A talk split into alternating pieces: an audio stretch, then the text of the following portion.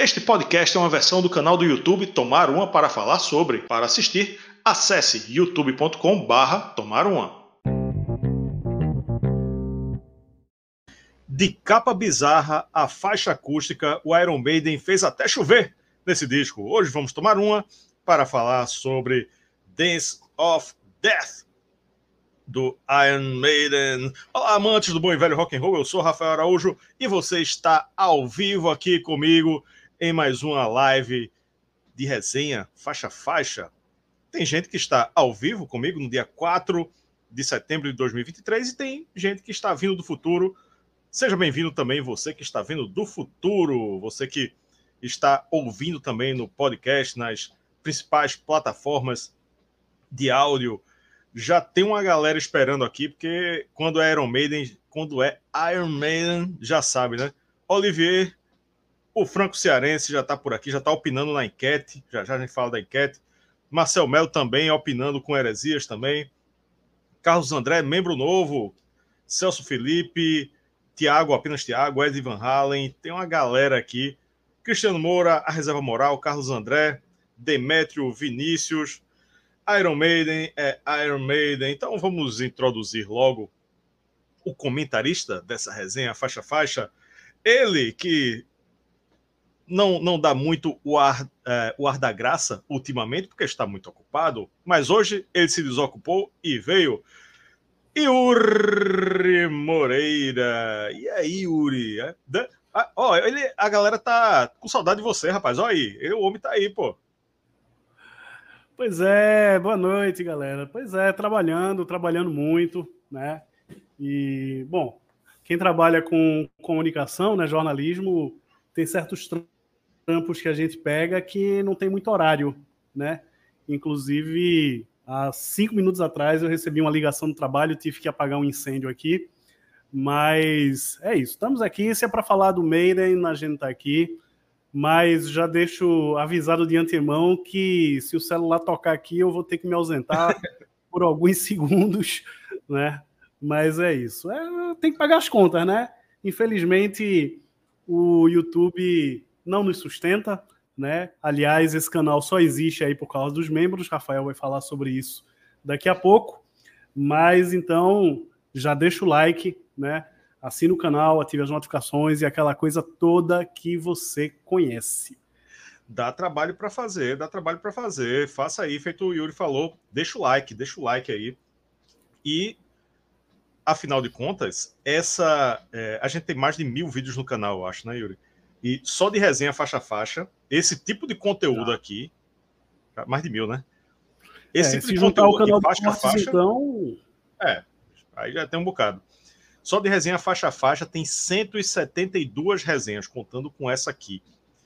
E do Iron Maiden, já que esse canal só fala de Iron Maiden, agora só falta uma. Depois que a gente terminar essa, só falta o disco seguinte, o A Matter of Life and Death. Que já, já vamos fazer. Não, não tem data ainda, mas vamos fazer, aí fecha a discografia do Iron Maiden. Mas tem outras discografias também. Guns N' Roses tem a discografia completa. Tem Metallica, só falta um. Só falta o Reload. Então tem muita coisa aqui. Galera, procure. Sempre tem gente que esquece que a gente tem muita resenha. E, ah, semana passada um, um pediu é, Sepultura ou Arise. Já tem um Arise. Né? Tem The Doors. Vai lá que tem The Doors. sempre tem, sempre tem. E, mas vamos, vamos seguindo nos recadinhos aqui. Não esqueça que também temos Instagram, canal underline tomar uma, canal underline tomar uma. Vai lá no Insta que a gente tá lá também. Se quiser seguir nossos perfis pessoais, Rafael Araújo 299, Rafael Araújo 299, o meu e o de Yuri é Yuri Moreira, Yuri Moreira no Instagram. Temos nosso canal de cortes, cortes do Tomar um oficial a gente pega as lives deste canal principal aqui, corta e manda para lá dividido por tema.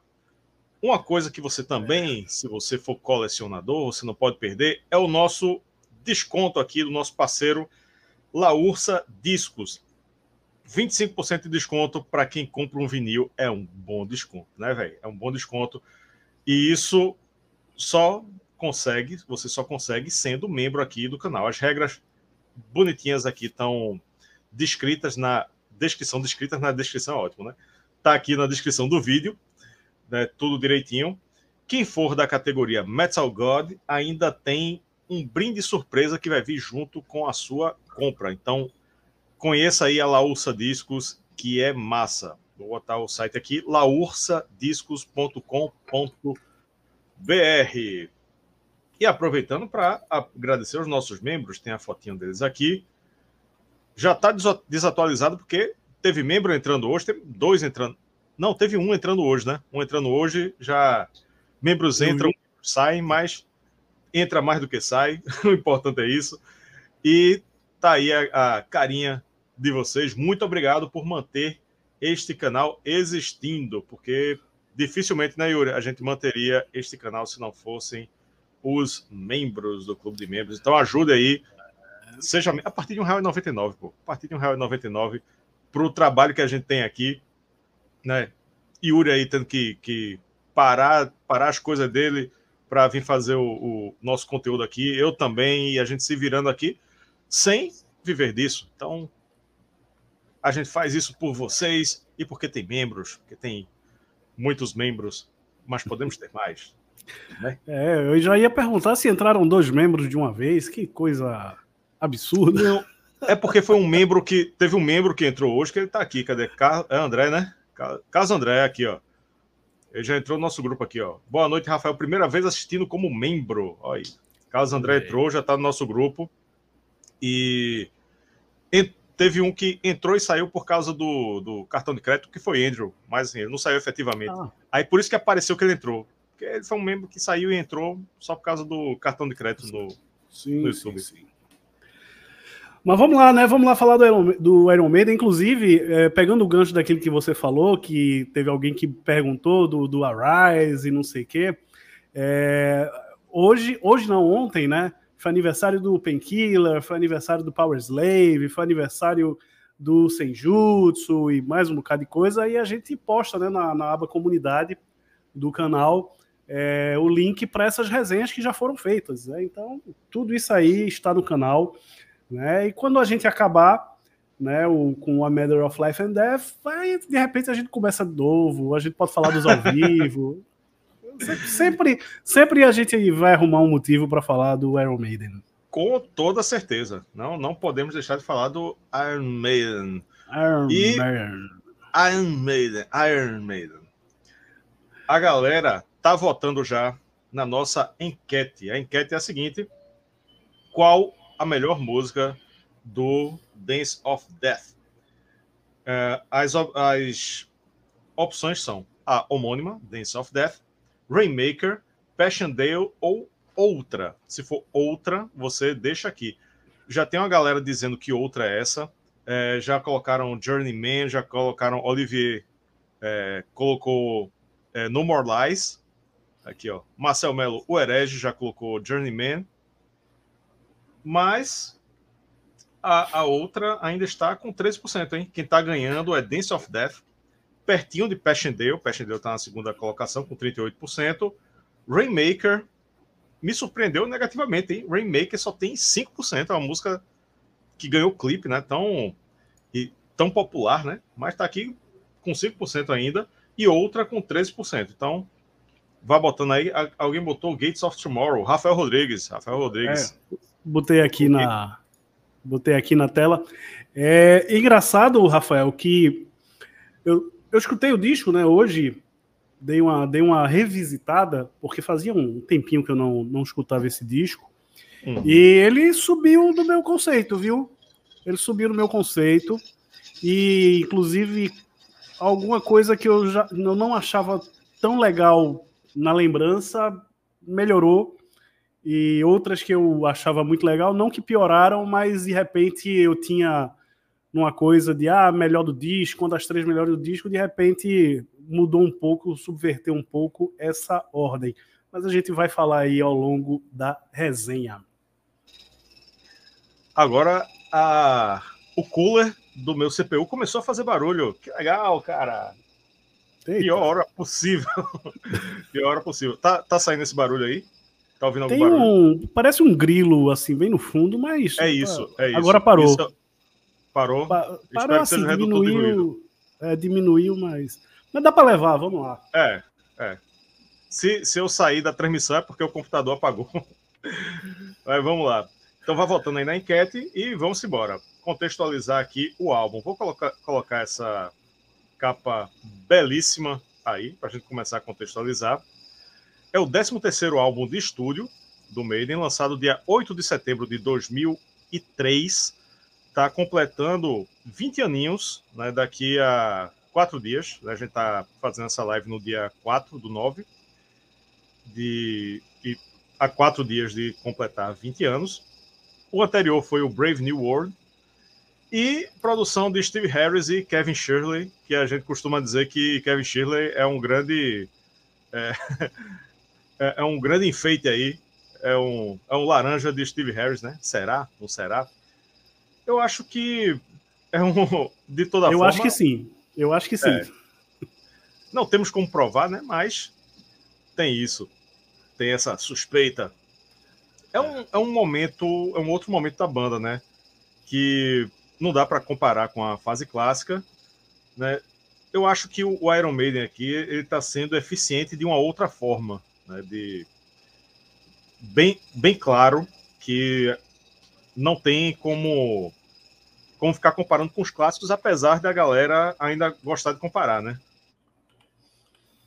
É verdade, é verdade. Você está falando, eu, eu resolvi dar uma procurada aqui, só para relembrar as coisas na cabeça.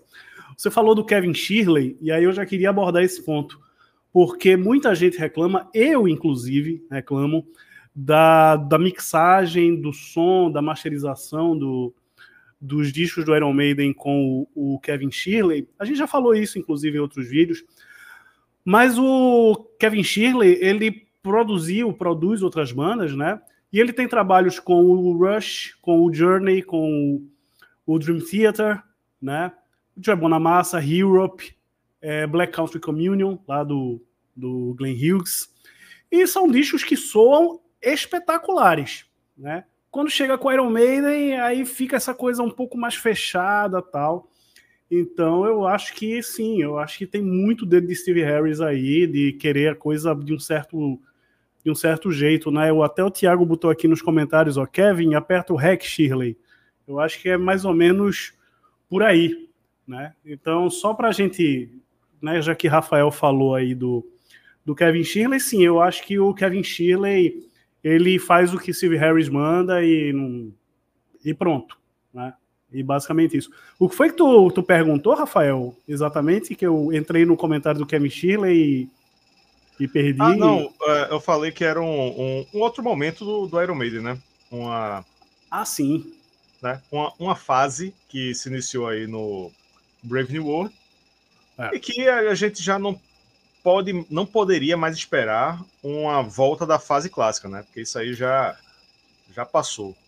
É, o Iron Maiden, bom, depois daquela fase interessante e ao mesmo tempo trágica da de Blaze, né, que tem coisas sensacionais, mas aí o, o, o, Virtual Eleven tem ali algumas coisas terríveis, né? Basta assistir a, a, resenha que a gente fez. O Iron Maiden, já falamos, né? Inclusive na resenha do, do, do Virtual Eleven, o Iron Maiden deixou de tocar em estádios é, em vários países. Aqui no Brasil, não, na América Latina tal mas deixou de tocar em estádios, começou a tocar em clubes, público menor, a venda, as vendas caíram, né, do, dos discos e tal. E aí, com a volta de Bruce e Adrian, lançaram o, o, é, o Brave New World, né, que foi aclamado pelo público, pela crítica, fizeram uma turnê maravilhosa que terminou aqui no, no Rock in Rio. E aí o Iron Maiden voltou ao lugar de onde nunca deveria ter saído, né? E aí veio o o Dance of Death. A banda, sim, estava em outro momento, claro, tem toda a questão da idade, né? Membros saíram, voltaram e tal. Mas eu estava escutando o disco hoje, Rafael, E tem, tem alguns momentos aqui, tem uma música que, inclusive, a gente vai falar dela daqui a pouco, mas por mim poderia estar em qualquer álbum da fase clássica, né? Que caberia plenamente, né? Mas é, é isso. O Iron Maiden de volta ao topo com Dance, com Brave New World e Dance of Death. Né? E desde então não saiu mais, né? É, talvez o topo, o topo, será que é o topo mesmo? Mas vamos lá, vamos lá, vamos, continuar. A formação aí, formação, uh, digamos assim, a nova formação clássica, né? Com os três guitarristas, né? Bruce Dixon, vocal, Dave Murray, Adrian Smith e Ian Kiggers, cada um em sua guitarra. Steve Harris, baixo e teclado. É bom ressaltar aí, e teclado. E Nico McBrain na bateria, né? É o segundo disco com a formação com três Se... guitarristas. Sexteto, e né? é o sexteto, o segundo do sexteto. E o curioso é que a gente já percebe coisas assim extras que é, parece tipo. Vamos manter os três ocupados, né? Como aquela guitarrinha seguindo a melodia do vocal. Né? Então, tipo, pô, não, não, não, tinha isso antes, né? Não tinha isso antes. Mas, é, é, até como jogada de marketing, é, isso aí eu acho que foi certo. Né? Por mais que também certos Tarcísios aqui, que ele não está aqui agora, mas o, o Tarcísio Chagas, nosso amigo, que está no nosso grupo aqui, que fica difamando o grande guitarrista Ian Gers, mas não, não tinha para que tirar Ian Gers, né? De jeito nenhum. Era melhor ficar com os três mesmo e, e é isso aí. É o, a melhor formação possível do Iron Maiden. Sim, sim. Eu acho que é, a gente já falou também sobre isso várias vezes, né, ao longo da, das resenhas que, que fizemos. O Yannick Gers, ele é um excelente compositor, tem grandes contribuições, inclusive, nesse álbum. E ele segurou a, segurou a barra, né? Quando o Adrian Smith saiu, ele segurou a onda ali no pior momento do Iron Maiden, digamos. E o Steve Harris, que é um cara que é muito fiel, né? A quem tá com ele, digamos assim, é, manteve o Adrian Smith voltou tal, mas isso não, vamos manter o, o Yannick Gers e isso trouxe uma nova dimensão né, para o Iron Maiden é, no palco. Coisa que levou, inclusive, outras bandas a verem que sim, é possível tocar com três guitarras, quatro guitarras e etc. Né? Tá aí o Halloween, que não nos deixa mentir. Né? O Megadeth também fazendo algumas participações aí do, do Marty Friedman, né? agora recentemente no, no Wacken. Né? Então, é isso. Iron Maiden lançando moda. Claro que o Iron Maiden não foi a primeira banda, né? A ter três guitarras. Isso já aconteceu antes, em outros estilos, inclusive. Mas uma banda do porte do Iron Maiden, com a quantidade de fãs que o Iron Maiden tem, né? Então, tá aí essa coisa do sexteto. Essa formação. Eu, eu sou muito fã da, da fase clássica, né? Eu cresci ouvindo o Iron Maiden com o Twin Guitar Attack, né? Como uhum. Judas. Mas o Triple Guitar Attack é legal também. triple Guitar Attack. Quero, quero dizer que eu acabei de consertar ao vivo aqui o meu CPU, tirei a tampa. Era realmente alguém disse aí o. Quem foi que disse que um fio encostando, um fio, né? Um fio é. encostando, pronto. Eu abri, é de rosca. Eu abri, desencostei o fio e tá tudo certo. Acabou o barulho. Isso aí, quem sabe faz ao vivo. Ô, louco, meu. Um abraço aí para Faustão, que tá aí de coração novo. E... e é isso aí. Quem sabe faz ao vivo e até ajeita o computador ao vivo. Então, falamos da formação. e chegou a hora de falar dessa belezinha dessa capa. Vou botar a capa aqui. É, eu já digo logo que a gente tem a capa original. Yuri separou aí, ó. Essa aqui, é, Yuri me mandou, eu acho que é a original também, né? Mas eu não tenho certeza, porque teve muita é, manipulação por fã, né? É, tu, tem, tu tem certeza que é essa daí, Yuri, ou tu não tem essa informação ainda? Cara, eu tenho 99,9% de certeza que essa capa foi a capa é, original, né? Que o David Patchett, Patchett, é isso mesmo, hum. é, fez, né, que foi contratado para fazer, mas o Ross Mild não achou, achou pobre, achou, sei lá, e pediu para ele encher de elementos aí, né, e, e aí, bom, a história conta que ele mandou uma versão para avaliação, né, ó, eu tô, é, pensando nesse, por esse lado, e aí foi o que aconteceu, Rafael. É, isso aí, para quem trabalha com design e publicidade, é claramente isso foi um boneco. O que é um boneco? É tipo um rascunho. Um rascunho. Você vai fazer uma capa de revista, capa de livro, coisa assim. Você manda uma montagem, mais ou menos, só para a pessoa imaginar como é que vai ser. É, no caso, a ideia do artista foi colocar o Ed com um ceifador, né? O Ed ceifador com uma. Como é que chama esse negócio que está na mão?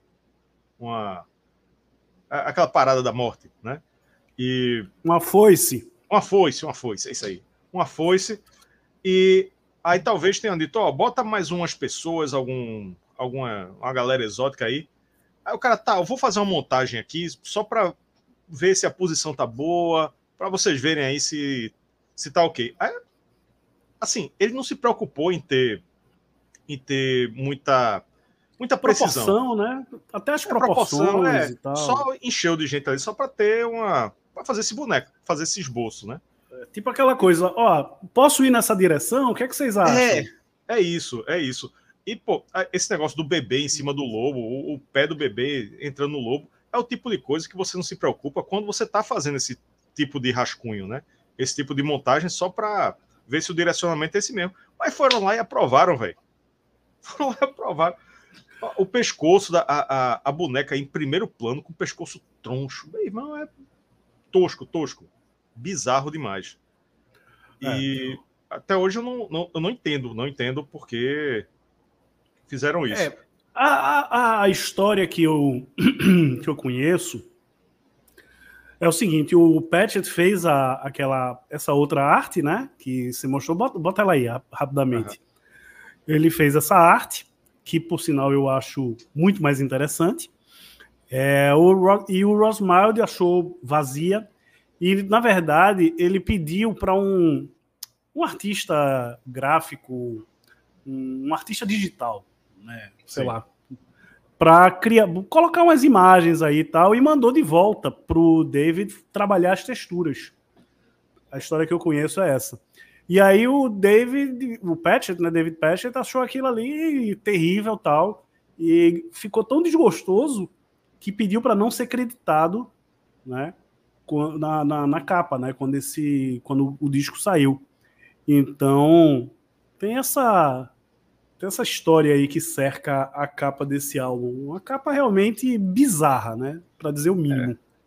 É. é, o que eu acho uma pena total, porque o confesso que em 2003 eu achava feia, mas eu não achava tão feia quanto hoje, porque a, a arte gráfica, o nível de, de, computação gráfica da época não, não, era tão distante disso aí, né? De, de videogame, de coisas assim, né?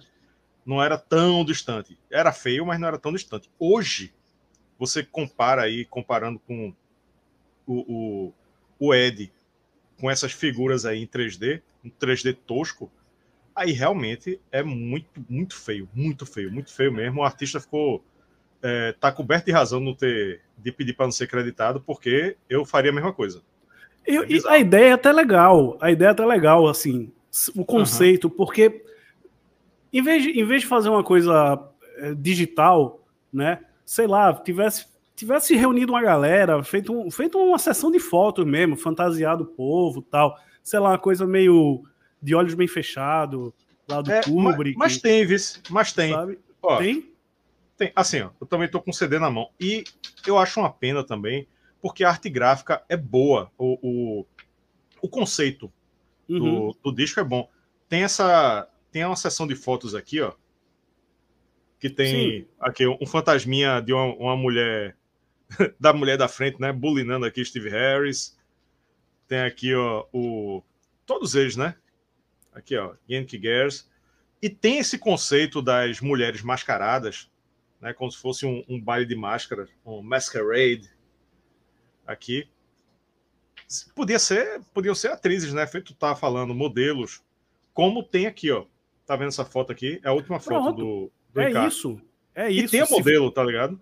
Se fosse feito desse jeito, seria sensacional. O candidato a uma das, me a uma das melhores capas do Iron Maiden.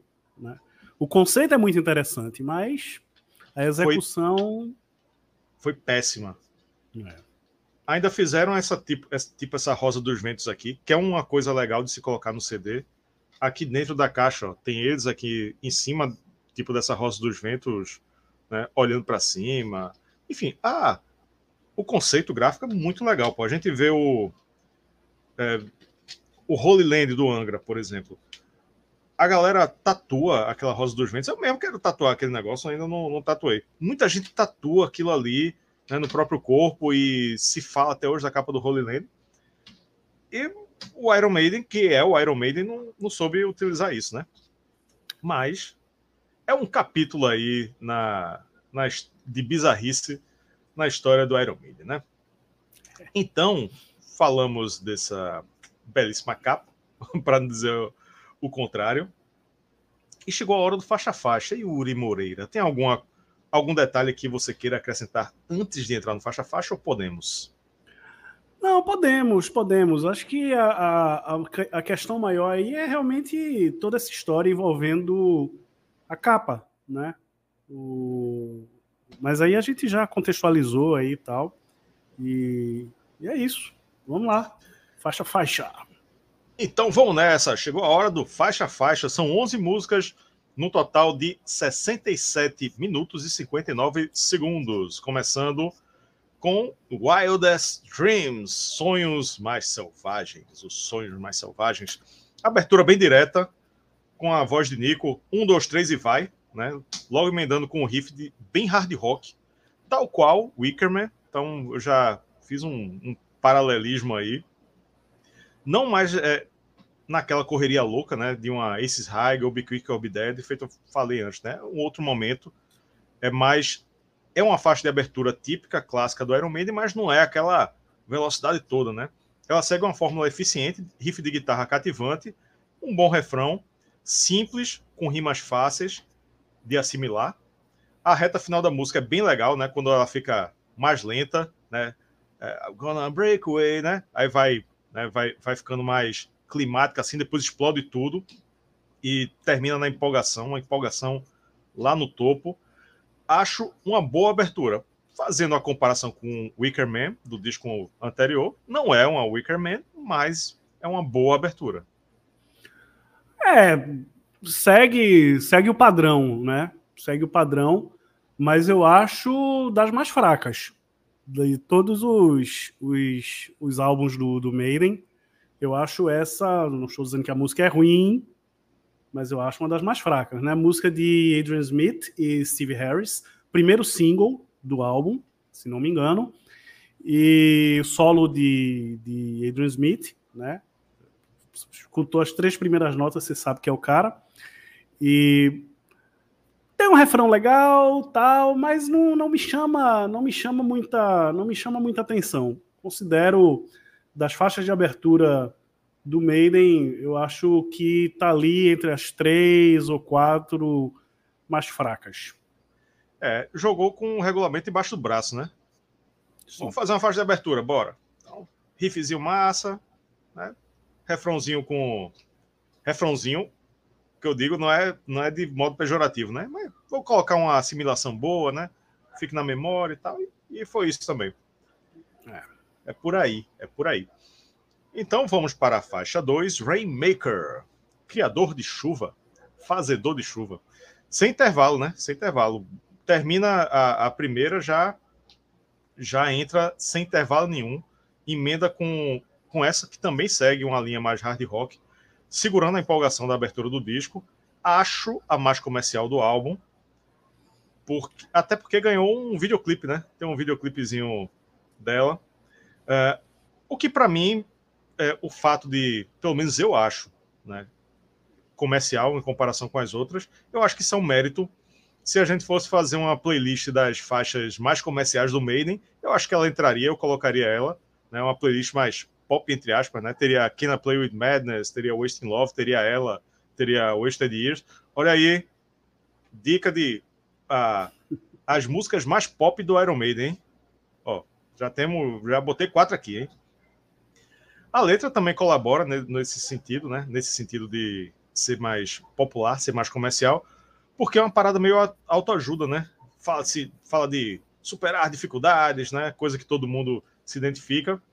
Achei legal que às vezes também a guitarra fica respondendo cada frase que Bruce canta, mas sem exagero.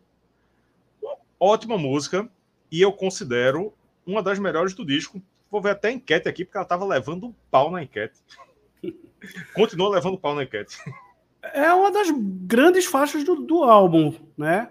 Música de. Uma das poucas músicas de Dave Murray, né? Dave Murray, é Steve Harris e Bruce Dickinson, solo do Dave Murray. Aliás, o, o Dave Murray, ele, a guitarra, digamos assim, líder, a lead guitar da música é o Dave Murray. Ele faz o, o lick ali do, do, do, da guitarra, ele faz o solo, ele faz essas respostas, né? Que, que é uma coisa que ele sempre faz, assim, desde sempre, em algumas músicas, no, principalmente no final, canta uma, uma frase, aí ele faz um lick e tal, uma coisa que é bem característica dele e do próprio Iron Maiden também, do, do rock e do metal, de certa forma. E eu gosto, para mim é uma da, da, das melhores. Eu, eu acho que quando você fala comercial, né, porque a, a, galera tem uma coisa meio pejorativa né, com essa expressão de, de uhum. música comercial tal.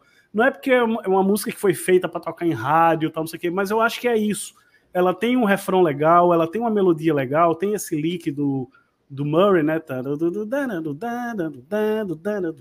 Que é cativante, na verdade. Eu acho que né, a, a, palavra certa, na minha opinião, não seria nem comercial, seria cativante. É uma uhum. música cativante, é uma música para cima, né? Que chama o, a galera, é uma música boa para tocar em, em show, sabe? Então é uma das grandes músicas é, o Thiago botou aqui nos comentários: Rainmaker é massa, curta e objetiva. É isso. Sem excessos, né? O Iron Maiden, ultimamente, cada vez mais tem, tem colocado gordura aí nas músicas. E é, e é isso. Né? Música perfeitinha ali, do tamanho certo, tudo certinho, tudo no lugar. Música muito legal, muito legal essa música. É, então, aproveitar que eu falei dela na enquete, dar uma parcial da enquete. Qual a melhor música do Dance of Death? Praticamente empatada no empate técnico aqui, a homônima, Dance of Death, com Passchendaele. Dance of Death está com 36%, Passchendaele 38%. Tá aí na margem de erro, hein? Uh, Rainmaker está com 14%, essa que a gente acabou de falar, e outra 12%. Então, margem de erro também com outra, né? Aí a galera tá opinando aqui nas outras e tem variado. E uma coisa que eu esqueci de falar, ela foi o segundo single, a segunda música do álbum e segundo single do, do álbum também. É, a primeira, Wildest Dreams, ganhou o clipe também, né? Foi dos carrinhos, a, a corrida de carro, né? É, é. é aquela, aquela é, corrida de carro, né? É isso.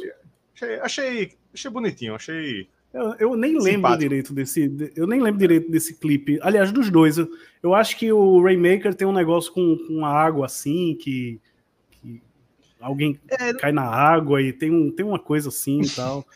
O Iron Maiden nunca foi muito bom clipe, né? O Iron Maiden nunca foi muito bom de clipe, pra falar a verdade. É porque isso virou regra, entendeu? Pra, pra, pra fazer sucesso tinha que tocar na MTV e para tocar na MTV é. tem que fazer clipe. Então era uma obrigação. Né? O Iron Maiden Isso não tem mais feito clipe, né? Você, é. Vamos puxar para agora. É só, né, o, só é clipe ao vivo, na verdade. É. Clipe ao vivo, eles assim, interpretando eles mesmos, não tem mais não. Tem mais não. É. é tem animação. Ou com, ou computação gráfica, né? Como é, a primeira lá do, do, do joguinho lá do. Do, do, joguinho, do joguinho do Ed, é o, é o Book of Souls. Ah, Speed of Light. Speed of Light ficou, também, é, ficou isso. legal, ficou legal, é. é então, assim os caras apareceram, né? É. Então, então, vamos prosseguir. Faixa 3, No More Lies. Faixa do patrão, hein? Chega de mentiras. Agora que já passamos as músicas mais fáceis de assimilar, vamos entrar no clima sombrio e progressivo do patrão Steve Harris. Eu acho que essa é uma música é, é como se fosse uma do X Factor, só que com andamento um pouco mais rápido. Inclusive tem o mesmo defeito de algumas músicas da fase Blaze, né? Qual é? Repetição de excessiva de refrão, né? Eu até contei aqui.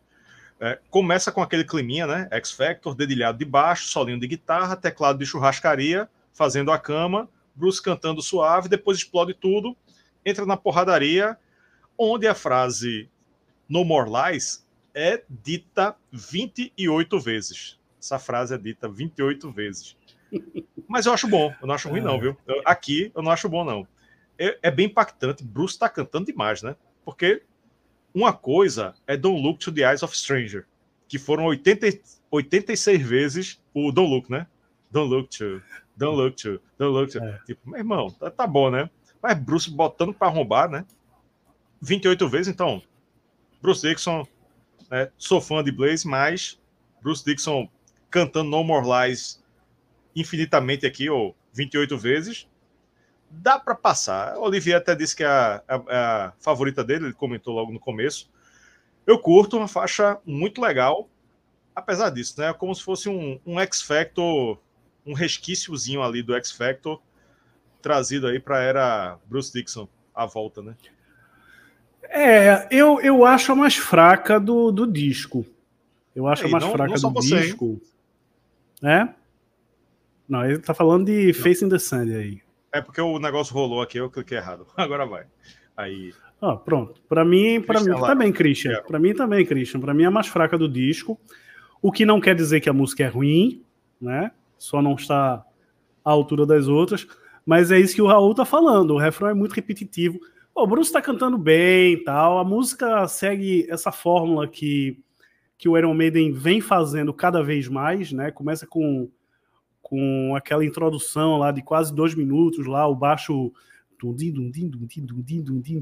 e as guitarras fazendo lá o um negocinho, aí Bruce Dixon começa cantando, né, como o Rafael falou, aí de repente ela vai e tal, depois que ela engrena, é legal, é bacana, né, talvez esses dois minutos de, de introdução tenham sido um pouco demais, e essa coisa da, da repetição, é, eu acho que naquele vídeo que a gente fez das piores músicas do, do Iron Maiden, Rafael, eu acho que eu falei dela porque eu lembro que na época eu estava numa loja aqui de, de, discos aqui do Recife e o disco tinha acabado de ser lançado e a gente estava né, todo sábado a galera se juntava para tomar uma cerveja, escutar som tal. E, e, eu lembro que a gente comentando sobre o disco tal. E aí um colega chegou e falou que não gostava dessa música tal. Pô, por que você não gosta dessa música? Ele, pô, porque metade da música é Bruce Dixon lá. No more lies, no more lies. Aí eu fiquei com isso na cabeça e pronto. Né, ficou marcado para sempre. Realmente, para mim, é a faixa mais, mais fraca do álbum. Olha aí, olha aí. Então, faixa 4, Monsegur. Mais uma música do Maiden com temática de guerra. Diria que até simbolicamente é como se fosse a primeira faixa do A Matter of Life and Death. Comparando com as outras desse disco, ela tem uma estrutura mais caótica, mais indigesta, sem sutileza nenhuma. Inclusive a letra nem se preocupa muito em rimar. Você fica procurando a rima, quer nem rimar, não. Nem, não deixa nem espaço para Bruce Dixon respirar nem rimar. É caótica, caótica o refrão é muito difícil, velho. Eu não sei como é que. Eu não sei se. Aliás, tocou ao vivo, né? Eles tocaram. Não, tocou não, né? Não lembro se tocou ao vivo. Cara, mas... não lembro, não lembro de cabeça. Não lembro, a galera vai, vai ver aqui. Mas, bicho, eu fiquei, fiquei, fiquei ouvindo, revisitando, né? Fiquei imaginando, bicho, para cantar isso ao vivo tem que ter um fôlego, viu? Porque não tem espaço para respirar, não. Tem não.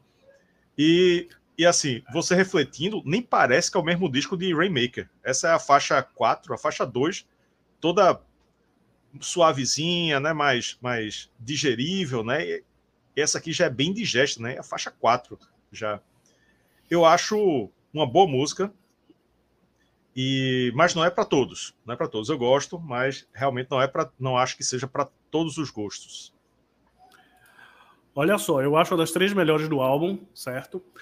5 minutos e 50, não é tão longa, se você pensar, porque ela é tão densa, né? Ela tem tanta informação que parece ser uma música muito maior, mas não, são 5 minutos e 50. Música de Yannick Gers, é, Steve Harris e Bruce Dixon. E é uma daquelas faixas que o Iron Maiden costuma fazer, que a galera tem aquela coisa, né, de eu aprendi história com o Iron Maiden, o Iron Maiden me ensinou história. Eu fiz umas anotações aqui, a gente já falou isso, inclusive, tem um vídeo, procure aqui que a gente fez com Haroldo, que a gente pegou 10 músicas do Iron Maiden que falam de, de guerra, de fatos e tal, e a gente saiu destrinchando, contando todas as histórias ali e tal. Um vídeo, vídeo bem legal. Mas o, essa, a, a música Montsegur, ela fala sobre um castelo né, do mesmo nome, localizado na França. E esse castelo, é, bom, vou, dar, vou ter que dar uma lida, né? Que teria sido um dos castelos cátaros, que era uma seita que foi considerada herege é, no século 13, né, em mil, não, 13, é 1178, século 12 no caso, né, que o Papa na época tentou converter os cátaros ao cristianismo e eles não quiseram e foram considerados hereges. Então houve uma guerra, né, fizeram um cerco ao castelo de, de Monsegur e eles acabaram se rendendo em 16 de março de 1244, né? E no final do conflito sangrento ali que durou que 30, quase 40 anos, sobraram 200 homens e mulheres, que isso está inclusive na letra, que decidiram se permanecer fiéis à sua crença e foram empalados e queimados vivos. Tudo isso empalados vivos e quem ainda estava vivo, queimado vivo também. O castelo acabou sendo destruído pela Inquisição depois, e especula-se né, que o motivo pelo qual existia um interesse do cristianismo ali em torno desse castelo é que o Santo Grau estaria escondido lá em Montsegur, né? Então, tá aí o Iron Maiden, né, ensinando história pra gente. A música é sensacional. A música é sensacional. Eu falei da. Desculpa, Rafael. Foi, desculpa. Vai, vai, vai, vai, Desculpa. A música é sensacional. Eu acho uma das três melhores do disco. Eu falei, falei da história, da, da, da letra, né, do contexto, mas não falei da, da música. A música é sensacional. Das três melhores do disco, fácil. Pronto. Iron Maiden é cultura. Era isso que eu ia dizer. Iron Maiden é cultura. Faixa 5, a homônima Dance of Death Dança da Morte.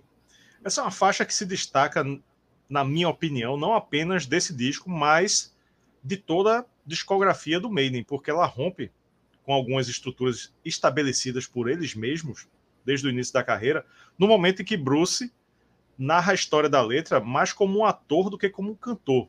Beleza, tem Fear of the Dark, né? Ele faz aquela aquela atuaçãozinha no começo, mas aqui é maior, né? Aqui é, é Bruce ator na música toda. Né? No começo ele é mais ator, depois ele, ele vai. Né? É, é como se fosse uma ópera, basicamente, né? uma ópera metal de uma música só, que tem 8 minutos e 36, né? Vamos ressaltar isso, porque seu Steve Harris está achando que tem que fazer música de 10 minutos, 10? encher o, 13 minutos, três, três músicas dura mais meia hora, né? Ele tá achando, pô, ó Dance of Death aí, velho, né?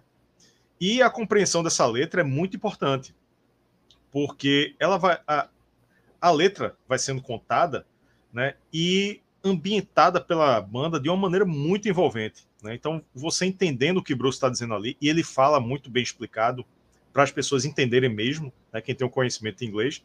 Quem não tiver, é importante que vá lá pegar a tradução, porque é bem legal você escutar isso, entendendo o que está sendo dito.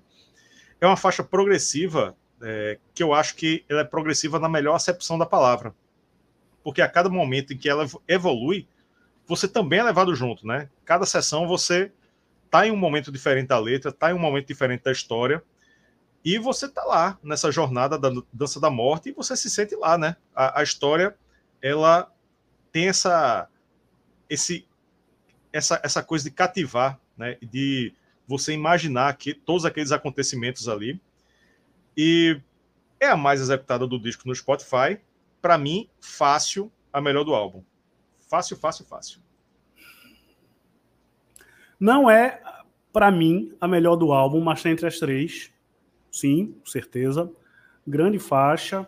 Tem um riff sensacional, uma música diferentona do, do Iron Maiden. Tem essa coisa da letra que, que você falou, Rafael, que tem uma inspiração também naquele. Naquele. Patrícia. Quanto tempo? E tem essa coisa do. do como é que chama? Tem uma inspiração aí num filme, O Sétimo Selo também. Tal. Então, o Iron Maiden também tem muita coisa, né? Você pegar The Prisoner.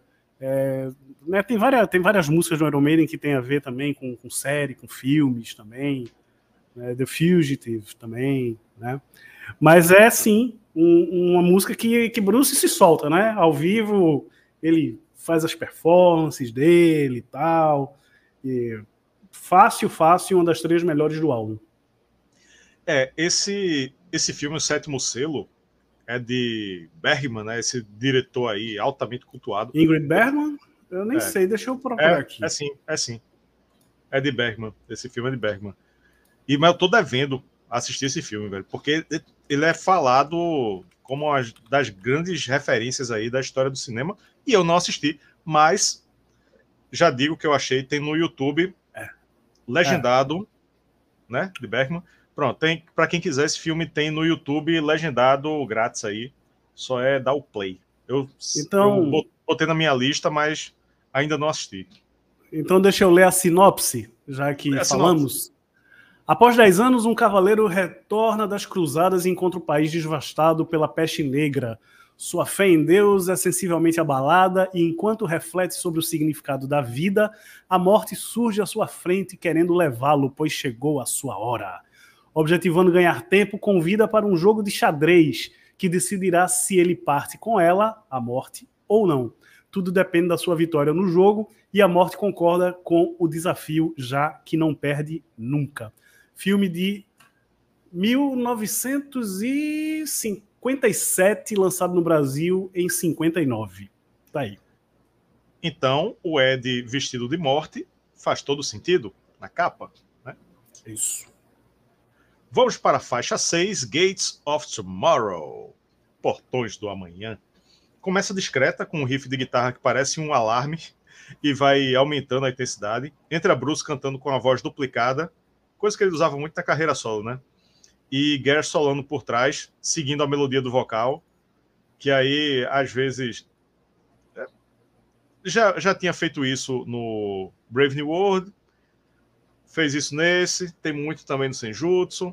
Aí, às vezes, fica um pouco exagerado, né? Mas aqui eu não me incomodei, não. O pré-refrão é quando a música chega no auge da empolgação e entra, o, e entra no refrão de um jeito mais calmo Acho a música boa, mas claramente o disco, para mim, teve uma queda de, de rendimento aí nesse momento. Né? A gente veio da, para mim, a melhor e cai para uma, uma faixa boa, mas para mim bem mais aquém. É, um, um, começa com um riff ali, né, do, do, do muito provavelmente do, do Yannick, né? Aliás, deixa eu ver de quem é a música, acho que é dele. Muito provavelmente. Deixa eu ver nas minhas anotações aqui. Tem aqui é Gers, é, Harris e Dickinson. É, é isso mesmo. Música de Yannick Gers, é bem a cara dele, solo dele também e tal. É. E uma coisa que me chama a atenção é que Bruce. Eu não sei se Bruce já tinha feito isso antes. É, refrão, tudo bem, né? Você fazer um dueto, gravar duas vozes assim.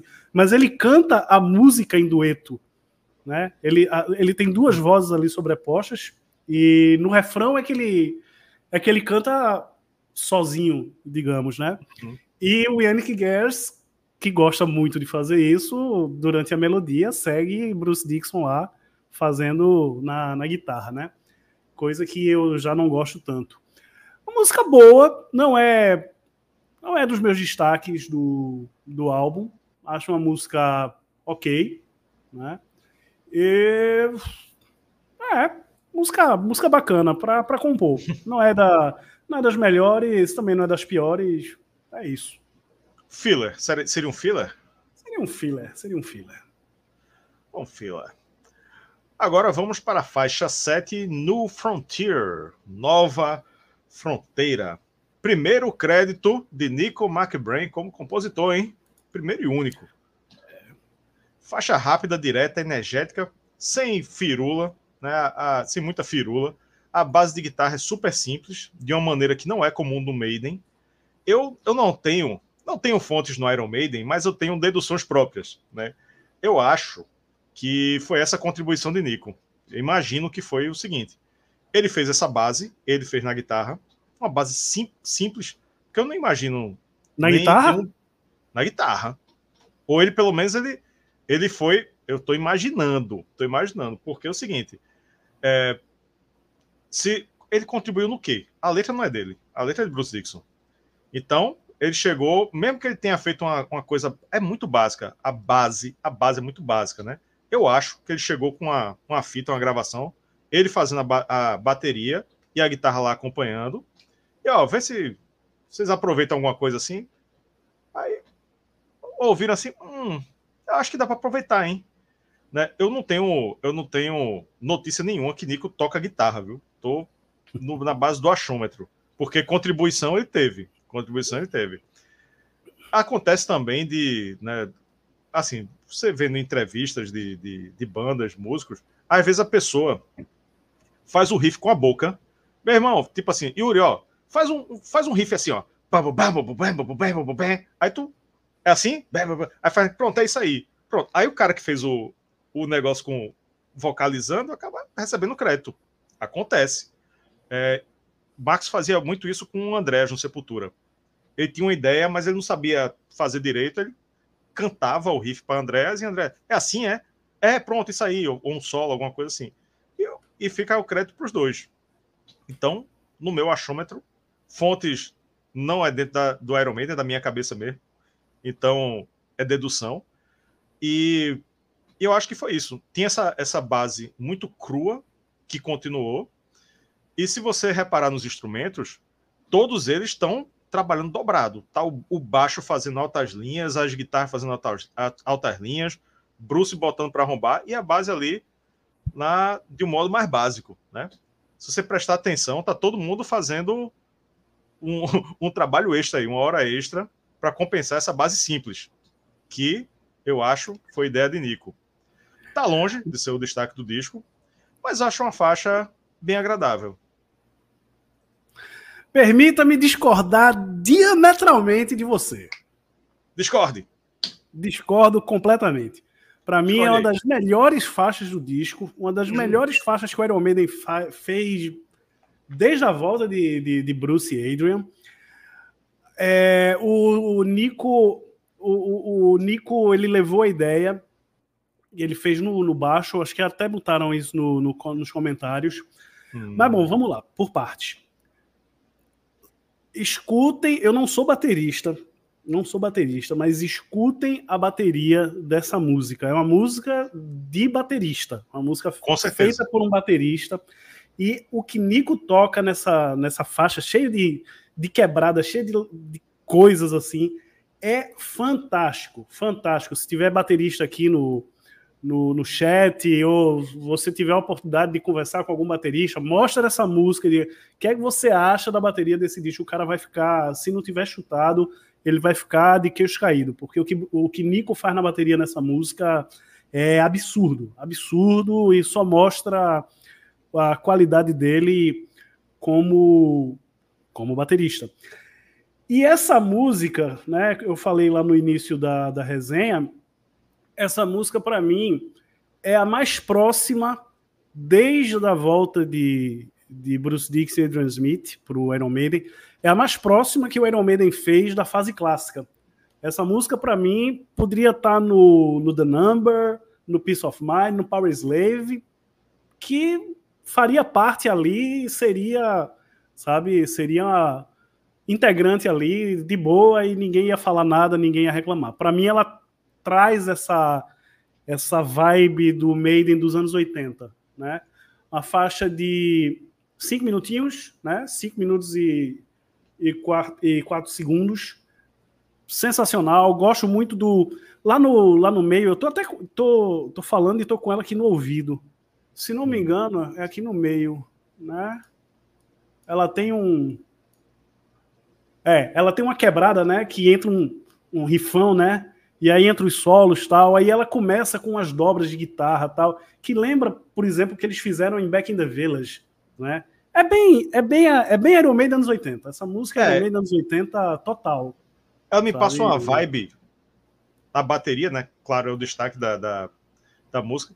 Ela me lembra a vibe Where It Goes There, do a parte de bateria. Não estou dizendo que parece. Sim, né? sim, tem, tem algumas Mas, coisas. Tem algumas modo, coisas. Sim. O é. modo de execução, o modo de pensar, o modo que Nico pensou essa bateria parece muito o modo que ele é. pensou o Eric Goes There, né? Até Thiago disse aqui, ó, feeling, feeling peace of mind. É isso, é isso. Eu cheguei aqui no trecho, é exatamente ali, ó, com 3 minutos e 3 minutos e 20 segundos mais ou menos, que é depois do solo que eles começam, né? E é muito parecido, assim, a ideia, muito parecida com o que eles fazem lá em Back in the Village, né? Que fica quebrando, aí começa, tem, tem as guitarras fazendo cada uma coisa, aí aparece uma dobra por cima, depois tem outra dobra por cima, e é sensacional. Podia estar em qualquer disco ali dos anos 80, fácil. Para mim, Olha aí. uma das melhores do disco. E. Top 3? Ultimamente, ultimamente uma, ultimamente eu acho que é a que eu mais gosto. Olha só. Olha aí, olha aí. Então, top 1. Top 1. É, assim, eu, eu acho que tem coisa, eu acho que tem coisa melhor, assim, mais bem construída. Mas essa pega pelo coração do fã dos anos 80, sabe? Acho que é por é. aí. No final das contas, música é sentimento. Então, você está com sentimento em um momento, amanhã pode estar tá com outro. Né? Então, depende do, depende do momento aí. Aproveitando para dar uma parcial da enquete, qual a melhor música do Dance of Death? Quem está ganhando uh, o empate, hein? Dance of Death empatada, empate técnico com Passchendaele. 36% para Dance of Death, Passchendaele está com 35%, Rainmaker 19%, outra 11%. Então, Estamos aí entre Dance of Death e Passchendaele, que é a música que a gente vai falar agora, a faixa 8, Passchendaele, que é o nome de uma cidade, né? Assim como é. Monsegur, acho que podemos considerar também simbolicamente a segunda faixa do disco seguinte, né? Do A Matter of Life and Death. Tem muita essa temática de guerra. Já começou, já, já começou. Claro que o Iron Maiden já fez muita música de guerra, né? Mas é, parece que já a intenção de fazer o A Matter of Life and Death já começou com essas duas aqui, né? O Passchendaele e Monsegur. Pode ser, né?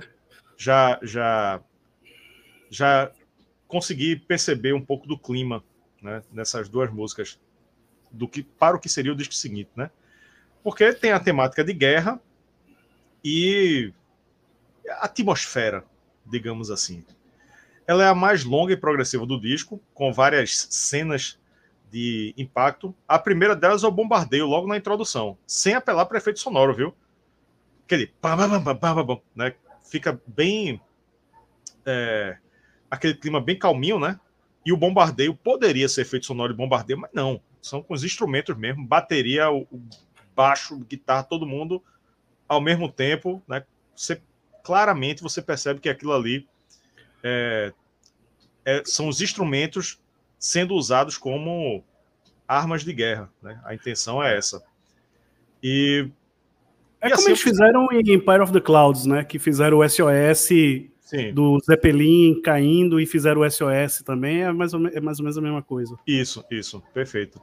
E assim a música segue, né? Contando os horrores da guerra, com os instrumentos fazendo uma ambientação incrível que também não seria possível se não tivesse um vocalista igualmente incrível, né? Bruce, ele, além de um grande cantor, ele é um intérprete fora do, do comum. Vale ressaltar que o uso de teclado aqui foi certeiro, na minha opinião, né? Ele ficou ali de fundo, apenas dando clima, no, não encarnou o tecladista do churrascaria em momento nenhum aqui. Faixa excelente, um dos destaques do álbum, com certeza entra na lista as melhores músicas de guerra do Iron Maiden.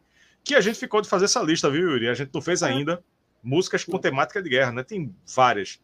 Aqui, só nesse disco tem duas. O A Matter of Life and Death é o disco inteiro, eu acho, praticamente. Aí tem a to Strangers, The Trooper, enfim. Dá uma lista aí fácil de. Esses high. Esses high é muita música de guerra do Iron Maiden, né? Então é. a lista que a gente não fez, eu acho que essa daqui eu colocaria. Pelo menos entre as 10. Sim, sim, sim, sim. É, e você, acho que você esqueceu que você teve um. Quando 1917 foi, foi, foi. né? Rafael fez um, uma montagem, fez um trailer alternativo. É. Do, o filme 1917 é, se passa, né? Tem. Uhum. Se passa ali no, no, parte dele nessa batalha de Passchendaele. E Rafael fez esse clipe, esse coisa com cenas do filme e, e a música do Iron Maiden. Procure estar tá aqui no canal. É, não está monetizado, mas vale a pena, tá legal. É, não está monetizado justamente porque. Ainda bem que a gente não levou strike, né? Porque tem cenas do filme e tem a música do Iron é. Maiden. Então podia ter dado muito ruim isso aí. Uhum. Olha, melhor faixa do álbum. Assim, eu falei de New Frontier, é a música que eu mais gosto atualmente mas não dá para negar que Passchendaele é a grande música do álbum, né? Música climática, música, sabe, tem uma letra espetacular, né? E aí, novamente, o Iron Maiden falando, deixa eu ver de, de quem é. Eu tô com um disco na mão, mas eu tô, tô completamente aqui. cego, não, não consigo. É Smith e Harris. Pronto. Aquele, inclusive, aquele aquela introdução ali com o Two Hands e tal, aquilo ali é Adrian Smith fazendo. E bom, Passchendaele, né? Batalha de Passchendaele, também conhecida como Terceira Batalha de Ypres, Ypres, sei lá, que é uma referência à cidade belga e nos seus arredores, né? Onde teve um conflito mega sangrento. Falamos também muito nesse vídeo né, que eu falei em Montsegur, que fizemos eu, Rafael e Haroldo, destrinchando aí algumas histórias que o Iron Maiden conta em suas músicas, né, principalmente sobre guerra e tal. É, foi uma carnificina total, né, esse, esse conflito lá na Primeira Guerra, e no final estima-se que morreram 217 mil soldados alemães e 250 mil soldados das forças aliadas, né? Mas esse número provavelmente é maior, né? Então tem vários relatos aí falando sobre o horror que foi esse episódio de, de Passchendaele. E o Iron Maiden trouxe aí numa letra, uma interpretação, a letra, né, mas principalmente a interpretação de Bruce Dixon é, fantástica. E a banda tem isso, né, que eles fazem também lá em Empire of the Clouds, lá eles fazem o SOS, né, o tan, tan, tan, tan, tan, tan. Nem, nem lembro exatamente como é o SOS, uhum. mas e aqui eles fazem, né, eles dão todo o clima, né, e você se sente realmente dentro ali do da, da batalha, né, do, do da, da merda toda, da carnificina e tal. Melhor faixa do álbum, assim, de longe, né, de longe, mais bem trabalhada, faixa fantástica, faixa fantástica. Faixa fantástica, tá ótimo. Faixa 9, Face in the Sand, rosto na areia, face na areia. Essa abre bem suave, bonitinha, com muita presença de teclado, mas logo vai ficando sinistra, pesada e vai seguindo numa pegada parecida aí até o fim. O que eu acho curioso nela é que quando chega no refrão fica parecendo uma valsa acelerada, mais ou menos como eles fizeram em Blood Brothers, né? Dá pra, valsa, dá é uma valsa, é uma valsa. É uma valsa também, né? É, mais aceleradinha, mais do que Blood Brothers. Acho, eu acho a menos boa do disco, né? Eu acho que ela tá aqui meio que como um filler, como um Blood Brothers da série B. Facing the Sun, que inclusive foi a primeira e única. Primeira, com certeza, a única, eu não tenho tanta certeza, mas que é, Nico McBrain usou pedal duplo né? Uhum. E depois ele viria a dizer, inclusive, que é, não é para mim. Então, acho que foi a única, né? E música legal, música legal, mas não me chama tanta atenção, assim. Eu acho que ela tá ali, para mim, pelo menos. É, eu, eu gosto de algumas coisas dela, sabe? Gosto, mas eu acho que ela tá ali no, no na, na, na metade mais, mais fraca, né? Sei lá. Mas tem essa, essa curiosidade do Nico, né? De, de, a única música que ele tocou com pedal duplo no Iron Maiden. Tá aí. É, se alguém souber de outra, eu também não acho que tenha outra, não. Mas se é, alguém souber. Gente, é, muita, gente, muita gente na época falou de.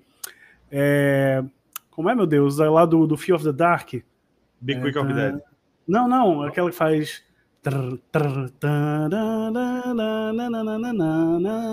Eita, pô. Tô com ela na, na, ponta da língua aqui. A galera é... vai lembrar aqui. Mas bom, nessa música, nessa música lá do Fear of the Dark, ele faz no, no surdo, né? Eu lembro de muito baterista na época dizendo: Ah, finalmente o Iron com pedal duplo tal. Não, não, não é. Ele fez no surdo. Faixa 10, Age of Innocence. Era da Inocência Intro de baixo, tecladão ambientando, do jeito que o patrão gosta. Steve Harris adora isso, né?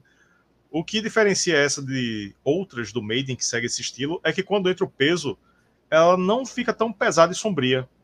Né? O, já é meio que clichê, né? Ficar aquele climão assim. É pelo contrário, ela soa mais. Pronto, Leandro Silva lembrou aqui, Yuri, que ia falar Childhood's End. Eu acho que ela, é, ela soa depois dessa desse clima aí, ela começa a soar mais otimista quando chega no refrão, apesar da letra ser pessimista, né? Que diz a era da inocência está acabando como um sonho antigo, né? Vê que coisa mais dramática.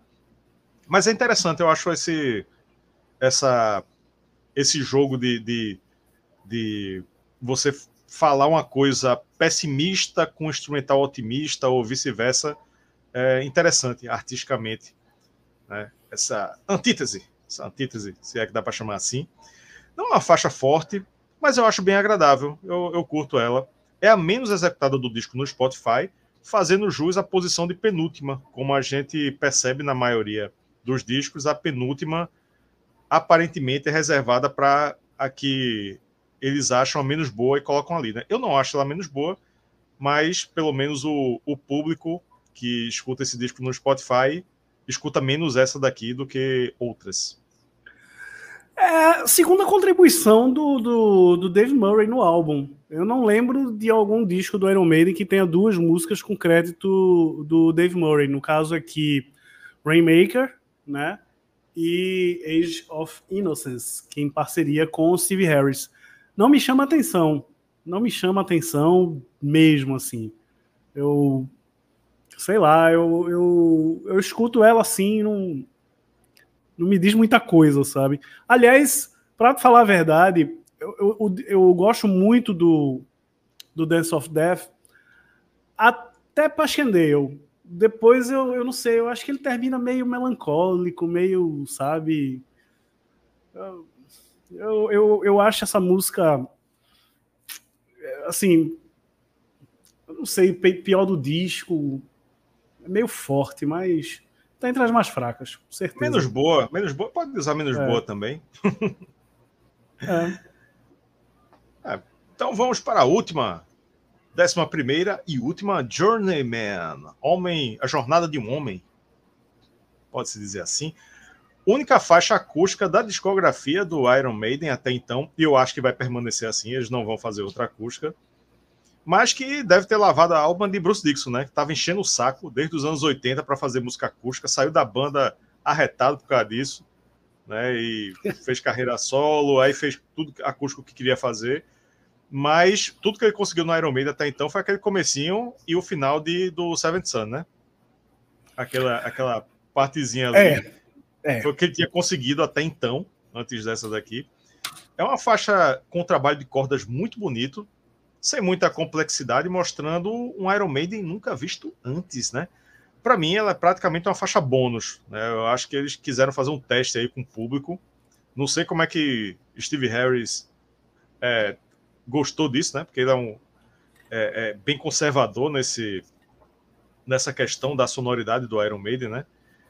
E tanto é que até hoje o Iron Maiden não fez nada com orquestra, podia ter feito, podia ter feito acústico, podia ter feito tanta coisa, mas não, é. Eu respeito isso, eu respeito isso. Não sei se a novidade que o Iron Maiden vai trazer aí nesse ano de, uhum. de 24, a gente tá achando que é um disco novo, né? Mas de repente é um show com orquestra. Será? De repente é um show acústico, será? Duvido. Não. Mas, né, duvido muito, duvido muito. Mas poderia ser, poderia ser. Pelo é. retrospecto, acho que não. Acho que o tá parecendo que Journeyman foi uma uma aventura de uma música só. Eu gostei. Não fechou com música pesada e ética, porradeira como eu costumo preferir, mas encerrou com essa ousadiazinha, né? Eu preferia que fosse com uma música forte, mas entre as que tem aqui, talvez se encerrasse com Passchendaele, encerraria mais forte. Mas ia ter muita música fraca, menos boa assim no meio, né?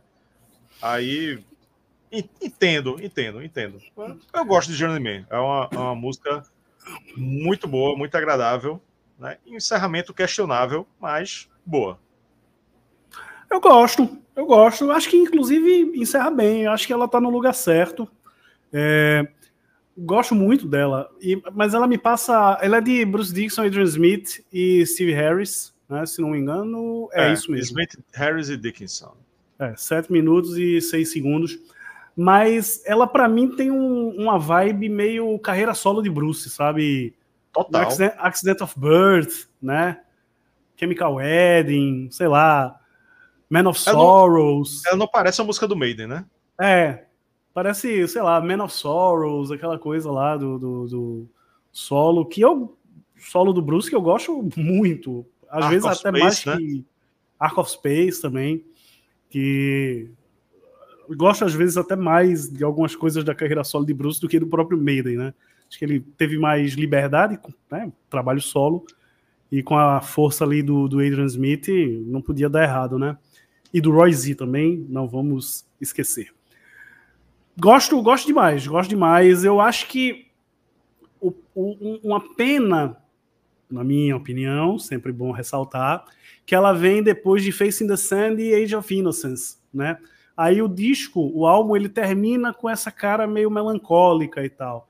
Talvez se, sei lá, tiver a penúltima, em vez de Age of Innocence, fosse New Frontier, ou Gates of Tomorrow, ou a própria Passchendaele, né? acho que talvez desse um up em Journeyman, sabe? Só uma questão de redistribuir ali a, as faixas. Mas a, essa música é maravilhosa. Adrian Smith também, solo. Falar de solo de Adrian Smith também, chovendo molhado, né? E é isso. Gosto muito dela. Acho que não tá errado encerrar, não. Eu só acho que três faixas lentas para encerrar, nem tanto, né? Mas assim, uhum. tem essa, esse, o disco ele tem essa, ele termina dessa forma meio melancólica, meio, meio lenta, meio, né? Mas eu acho que ela tá no lugar certo. Gosto muito, gosto muito. É, eu, eu tendo a, a, a, imaginar que terminando com Passchendaele terminaria mais forte e talvez tirar uma música do disco aí para ficar mais enxuto de repente ficaria uma, uma experiência melhor. Mas não, não, não acho ruim, não. Eu gosto. É, eu para mim, então, para mim tá no lugar certo. Para mim tá no lugar certo e eu gosto demais. E você que está nos acompanhando, acha que está no lugar certo ou no lugar errado? Diga aí a sua opinião. Vamos fechar a enquete aqui. Qual a melhor faixa do Dance of Death?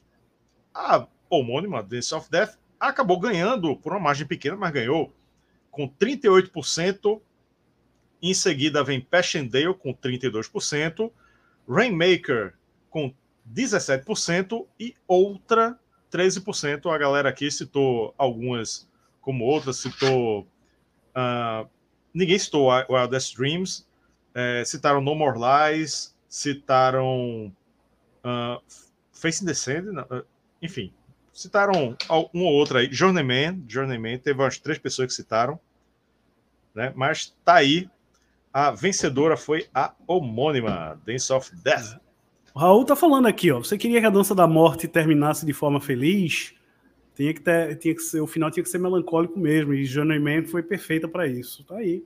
É, concordo, concordo, Raul. Acho que, é, acho que é por aí mesmo. De repente, ele fez um jogo de xadrez, né? Lá com a, com a morte e, e perdeu. E você queria que uh, o número da besta terminasse feliz? Termina com Hello Be Thy Name. Com o cabra indo pro inferno, com. Enfim. Não, mas eu entendi, eu entendi, eu entendi. Então, galera, então. Vamos para o grande momento do episódio. O momento em que vamos dar uma nota de 0 a 10 para o Dance of Death do Iron Maiden. Para você aí que não sabe como funciona, eu dou uma nota de 0 a 10.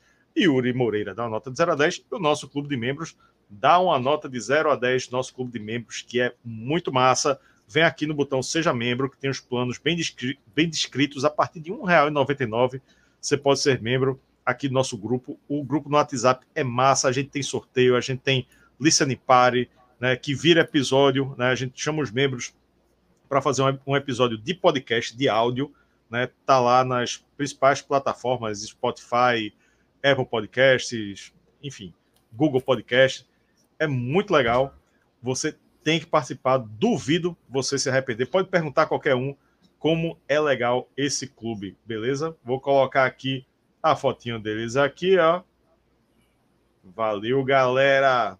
Clube Tups, Clube do Tumaruma, para falar sobre. Muito obrigado por manter este canal existindo, porque dá trabalho para fazer. Se a gente não tiver o apoio de vocês, a gente não consegue mais fazer esse canal, né, Yuri?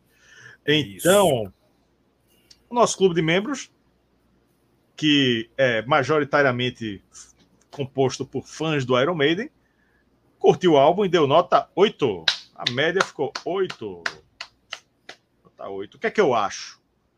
O que é que eu acho? Giancarlo tá dizendo que é nota mil, ó. Giancarlo é suspeitíssimo aqui, ó. Tá, tá dando nota mil. O que é que eu acho? Eu acho que depois do retorno muito bem sucedido de Bruce e Adrian com Brave New World, o Maiden começou ali a buscar se estabelecer nessa nova fase, né? E cativar novos fãs que surgiram. Vamos, vamos lembrar que teve uma distância aí do, da saída de Bruce e aí entrou Blaze fãs do Iron Maiden é, aparecem o tempo todo, né? A gente vê muito adolescente virando fã do Iron Maiden. Então, quando o Bruce voltou, teve, tinha muita gente que não tinha visto, que era fã do Maiden, não tinha visto o Iron Maiden com, com Bruce ainda, né? Bruce tinha saído. Então, teve que cativar essa galera aí.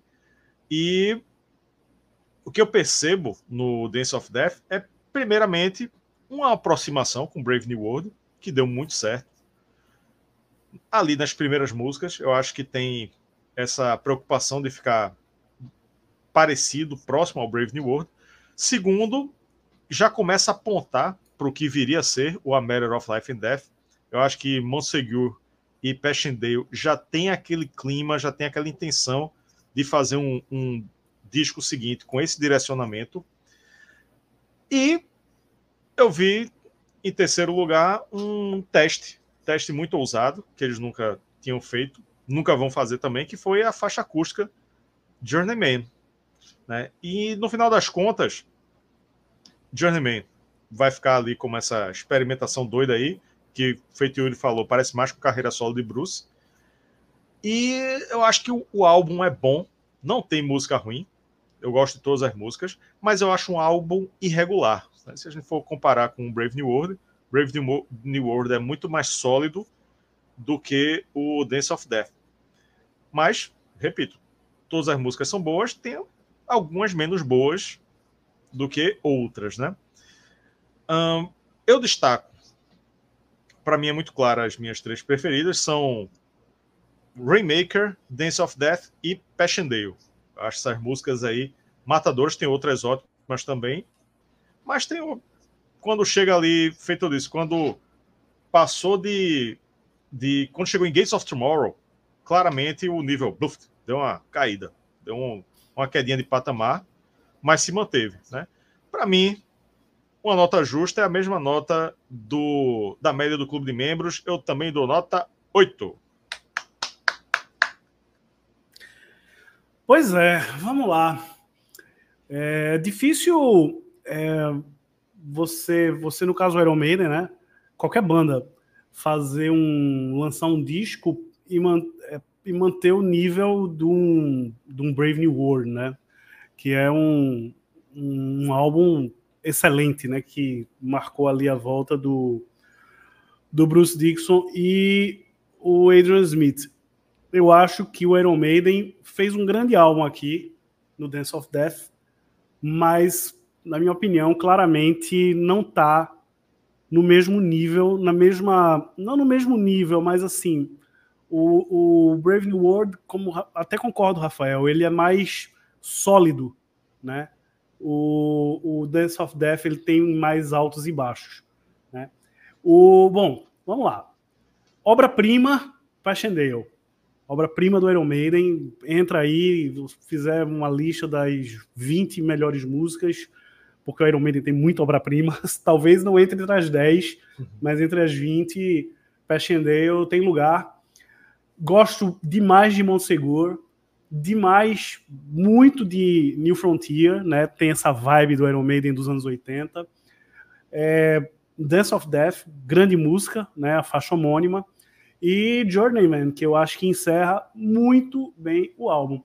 Aí tem algumas coisas mais fraquinhas, na minha opinião. Wildest Dreams, No More Lies, é, sei lá, Facing the Sand, não, Age of Innocence, sei lá.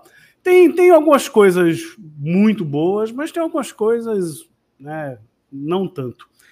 É, a gente fez um, um, acho mais de ano, um ranking lá no nosso clube, no, no grupo do WhatsApp, e eu dei minha nota para todos os álbuns do, do Iron Maiden e tenho isso anotado até hoje, porque inclusive um dia eu pretendo fazer esse vídeo, né? Meu ranking do, do Maiden do pior para o melhor.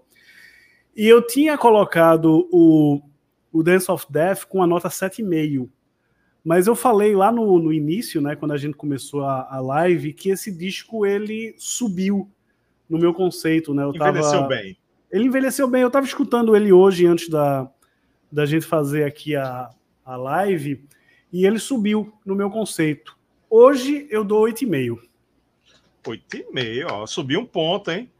Subiu, subiu um ponto, olha. Então terminamos com a média de 8,1. 8,1. Foi bom, foi bom. É, foi bom. É, provocação. Eu não lembro a nota que tu deu pro X Factor. Ah, mas eu tenho aqui. Eu tenho aqui. tem aí? Tem aí? Tenho, tenho. Meu ranking do Maiden. Tá aqui anotadinho. X Factor. 8. 8? Olha aí. Então. Mas o X Factor é... é um puta disco, velho. Então, então. É um mais puta disco. Dois, né? O. Que, que a gente ressaltou na resenha que ele envelheceu bem, né? Eu, eu acho que o. Tu, então, tu achava que o, o Dance of Death era pior era menos bom do que o X Factor e agora tá achando melhor. Sim, sim. É, eu, eu ainda tendo a achar que o X Factor. Tendo não, eu acho o X Factor melhor que esse. Gosto muito de, é, dos dois. É, falar melhor, pior, assim, é meio complicado, não, né? Gostar Mas... mais, gostar mais. Melhor, é. pior é, é, é, Isso é muito. É. Não tem eu explicação. Acho, eu acho o X Factor, eu acho o X Factor sensacional. Mas ele tem aquela coisa de ser da, da fase Blaze que terminou com Virtual Eleven, que para mim é o pior disco do Maiden, né?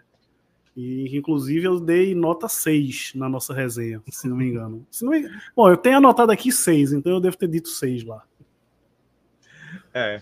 Não, isso é, isso é uma, uma provocação, porque a galera curte, né? Saber fazer rankings, colocar qual o melhor, qual o pior. Mas nesse negócio de melhor e pior é pessoal, né? Pessoal, porque arte você não quantifica, né? Você, você tem. Eu, eu vou. É, eu não vou dar. Próprio. Eu não vou dar spoiler. Eu não vou dar spoiler do meu ranking, mas eu vou dizer o seguinte. Vamos lá. Um, dois, três. Do, de baixo para cima. Um, dois, três, quatro, cinco, seis, sete, oito, nove. Dance of Death é o décimo álbum para mim de baixo para cima, do pior para o melhor, ele é o ele está em décimo, subindo, né? Hum, subindo, subindo. Ou então um, dois, três, quatro, cinco, seis, sete, é o oitavo descendo. é, são 17, né? São 17 é. discos, né? Pronto, Cristiano tá dizendo que eu dei 5 pro virtual. Então, é, por acaso eu botei 6 aqui. Acho que foi antes da, da, da resenha e depois eu acabei mudando a nota. Porque eu fui, justamente, eu fui escutar o virtual e eu não, não é 6, não, é 5. É horrível esse disco. Tem que ter auditoria, tem que ter auditoria, tem que ter auditoria. É horrível, o virtual é horrível. Só se salva Clésio. Mas é isso, né? É isso, né? Então eu acho que é a isso. gente a gente passou aí por todas as faixas, debateu direitinho e analisamos tudo o que tinha que analisar aqui. E você aí, o que é que você acha do Dance of Death, o álbum do Iron Maiden, segundo com, a, com o sexteto do Iron Maiden? Deixa aqui nos comentários. Não esquece de deixar o like, muito importante, compartilhar, considere ser um membro, planos a partir de R$ 1,99. Procure aqui o nosso conteúdo, as bandas que você gosta, os discos que você gosta, que provavelmente vai ter muita coisa que você gosta aqui, muita coisa mesmo. E é isso aí. Vamos nessa, Yuri? Vamos nessa, vamos nessa, vamos nessa. Tá uma hora e meia praticamente falando Iron Maiden. Tá bom demais, né? Tá Esse ótimo. canal só fala de Iron Maiden. Então, só falta um, hein? Só falta mais um. Claro que a gente falta vai falar um, muito do Iron Maiden, né? Mas é... discografia. Talvez dois, talvez dois, talvez dois. É, se che... talvez chegar dois. o Vindouro, né? O Vindouro. É.